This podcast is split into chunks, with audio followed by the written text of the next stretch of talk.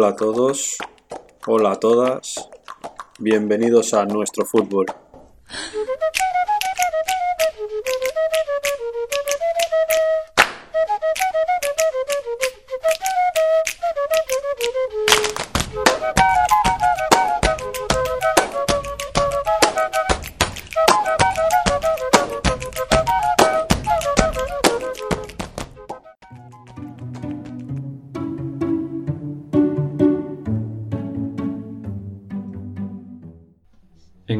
Capítulo anterior hablamos y desarrollamos el entrenamiento basura y hablamos también de que íbamos a desarrollar en estos dos capítulos todo lo que tiene que ver o que está relacionado con las sesiones de entrenamiento y queríamos empezar por el entrenamiento basura que es el peor de los casos que se puede dar eh, en una sesión de entrenamiento. Hoy vamos a ver las sesiones de entrenamiento, cómo estructurarlas, cómo organizarlas, diferentes tipos y diferentes condicionantes. Para empezar, podemos hablar de la sesión de entrenamiento desde una perspectiva científica y sociológica, que las hizo evolucionar a lo largo de los años, con diferentes propuestas que daban nueva visión y sobre todo modificaban la aplicación de estas en el campo.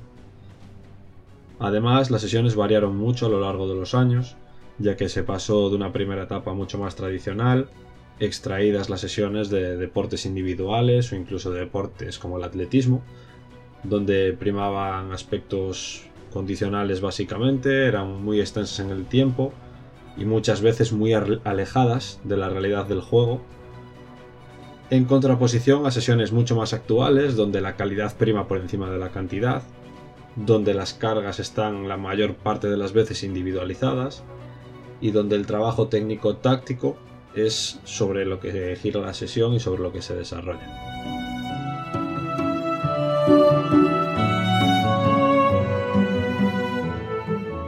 Para empezar el desarrollo de las sesiones vamos a hablar de la competición como condicionante principal. Es el condicionante principal por dos motivos. El primero, la especificidad en el entrenamiento, ya que las sesiones de entrenamiento deben ser específicas de fútbol y todo lo que se contiene en la sesión se trabaja para conseguir objetivos marcados de cara a la competición del fin de semana o la competición correspondiente y también por la regularidad temporal, ya que sacando ciertos periodos donde no hay competición, hay vacaciones, la actividad se alarga durante 8 meses en temporada regular en la mayor parte de competiciones. Durante este periodo el equipo tiene entre 4, 5 seis semanas como mucho de pretemporada para prepararse. Este tiempo evidentemente no es suficiente y provoca la necesidad de especialización en los entrenamientos. Esta especialización tiene que ser grande y el margen de actuación tiene que irse de semana en semana. Una vez que la competición está en el centro del desarrollo del plan semanal, hay tres tipos diferentes de semana que se pueden presentar y cómo afrontar las sesiones según sea de una semana o de otra. La exposición de la semana va a variar entre partido y partido, situando una semana ideal de domingo a domingo, es decir, jugar un partido el domingo y jugar el domingo siguiente. Esto se consideraría una semana de un partido.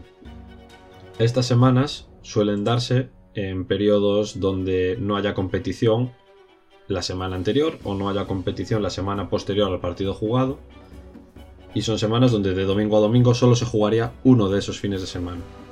Las semanas de dos partidos, que son las más frecuentes, de domingo a domingo, donde se juega un domingo y el domingo siguiente, por lo tanto dos partidos, y donde se establece el microciclo con tipo de sesiones orientadas y concretas y donde es más fácil planificar la carga.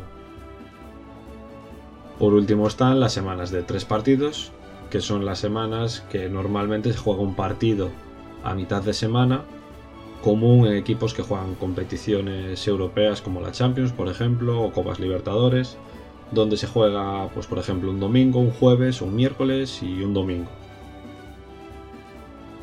Según el tipo de semana que sea en la que nos encontremos, las sesiones van a ser diferentes, también su contenido, su distribución y su contexto, y por ello existen diferentes tipos de sesión. El primer tipo de sesión es las que son según el tipo de tarea. Y aquí se dividen también La primera en sesiones que son para conocer a jugadores o al equipo, y son sesiones que tienen por objetivo conocer el estado técnico, táctico, físico, incluso psicológico también de los jugadores, o bien otras cosas que queramos ver algunas particularidades individuales de los mismos. En estas sesiones el entrenador va a conseguir información importante para establecer objetivos de cara a las próximas secciones y a su vez establecer ciertos objetivos comunes a medio plazo y la programación que se va a emplear. Se utilizan normalmente este tipo de sesiones en periodos de formación o cuando el entrenador llega nuevo a un club y están formadas por tareas específicas y de carácter competitivo para extraer mayor y mejor información.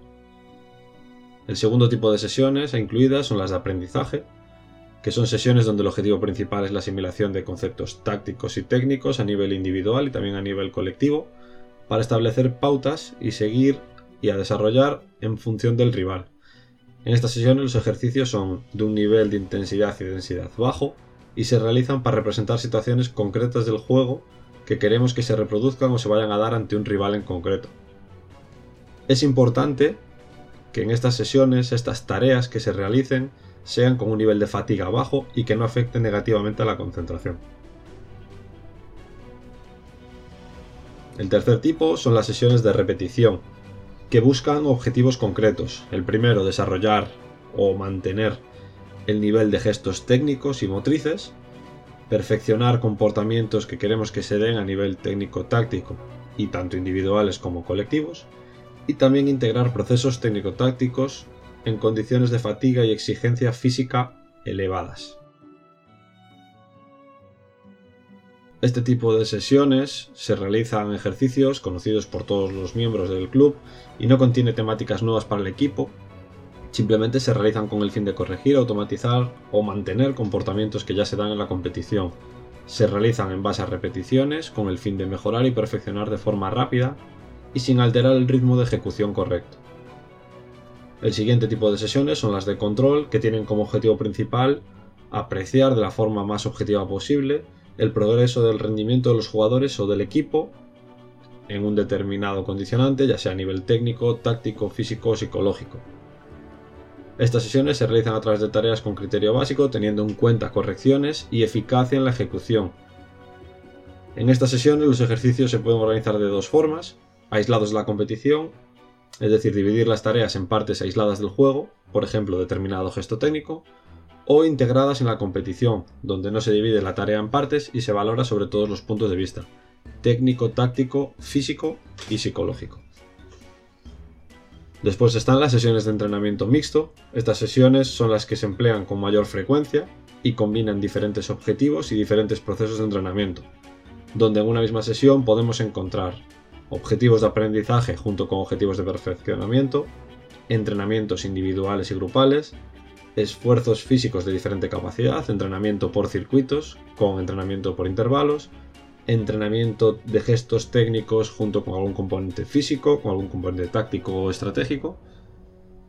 Y este tipo de sesiones son de elevada intensidad y densidad de ejercicios. Al final del entrenamiento se suele realizar una pequeña competición con el fin de aplicar los aspectos entrenados previamente y los conceptos de la sesión independientemente del nivel que hayan dado previamente los jugadores.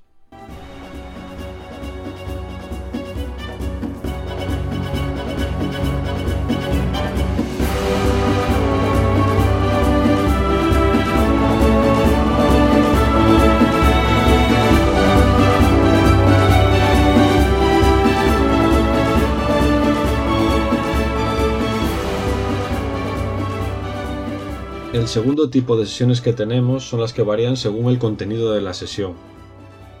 Aquí encontramos tres tipos. Las primeras son sesiones selectivas, es decir, sesiones donde se desarrolla un solo objetivo de la preparación, técnica, táctica, física o psicológicamente. Se realizan únicamente y concentrado todo en una sesión, y aquí se presentan dos tipos. Sesiones selectivas con medios uniformes, es decir, la utilización de un solo método dentro de la sesión para obtener el objetivo, y sesiones selectivas donde se utiliza más de un método dentro de la sesión para obtener los objetivos propuestos. Las siguientes son las sesiones complejas. Son sesiones donde se desarrollan diferentes objetivos y capacidades en la misma sesión. La carga es elevada normalmente y se puede trabajar de dos formas. La primera con sesiones complejas consecutivas, utilizadas solo cuando se entrenan capacidades a nivel físico o condicional, y las sesiones complejas simultáneas, que se utilizan cuando se realiza entrenamiento integrado de capacidades físicas con técnicas o tácticas. Por último tenemos las sesiones suplementarias, que son las sesiones cuyos componentes de la carga de entrenamiento están orientados a la consecución de objetivos secundarios de la preparación del futbolista. Son una parte bastante importante del entrenamiento deportivo ya que preparan para el objetivo principal de la sesión, también son comunes en la previa de la competición e incluso a nivel individual para centrarse en objetivos concretos del futbolista.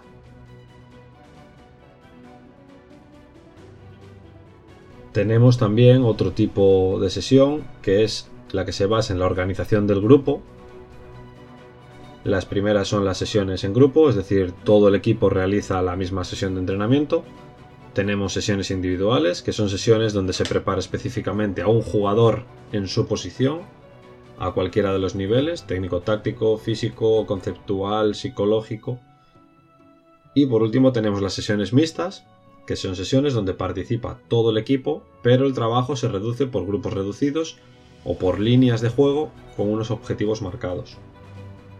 Y el último tipo de sesiones que tenemos son las que se basan en la magnitud de la carga.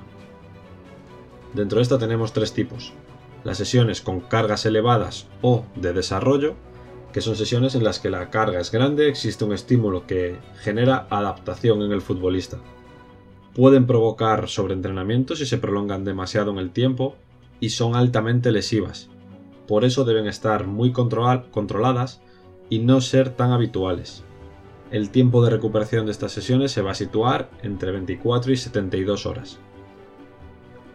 Después le siguen las sesiones con cargas medias o de mantenimiento, que son cargas donde el estímulo no genera adaptaciones nuevas, pero mantiene el nivel del entrenamiento.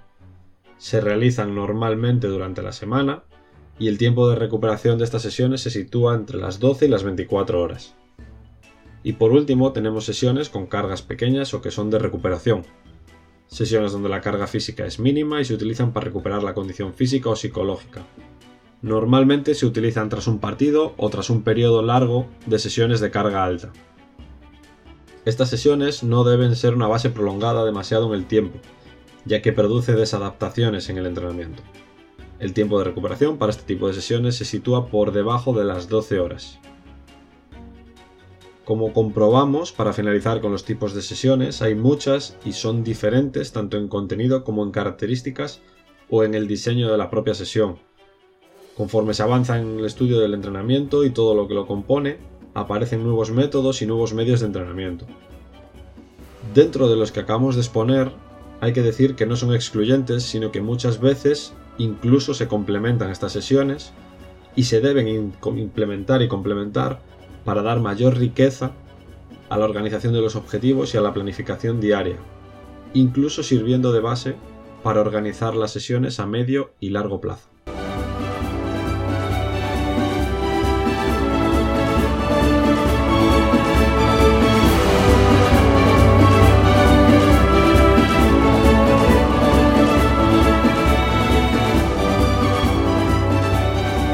hasta aquí ha llegado esta parte 1 sobre la sesión de entrenamiento, donde hemos visto los diferentes tipos y algunas características principales de los mismos. Y lo dejamos aquí para poner en un segundo capítulo la estructuración de las sesiones de entrenamiento y también la metodología de la sesión de entrenamiento.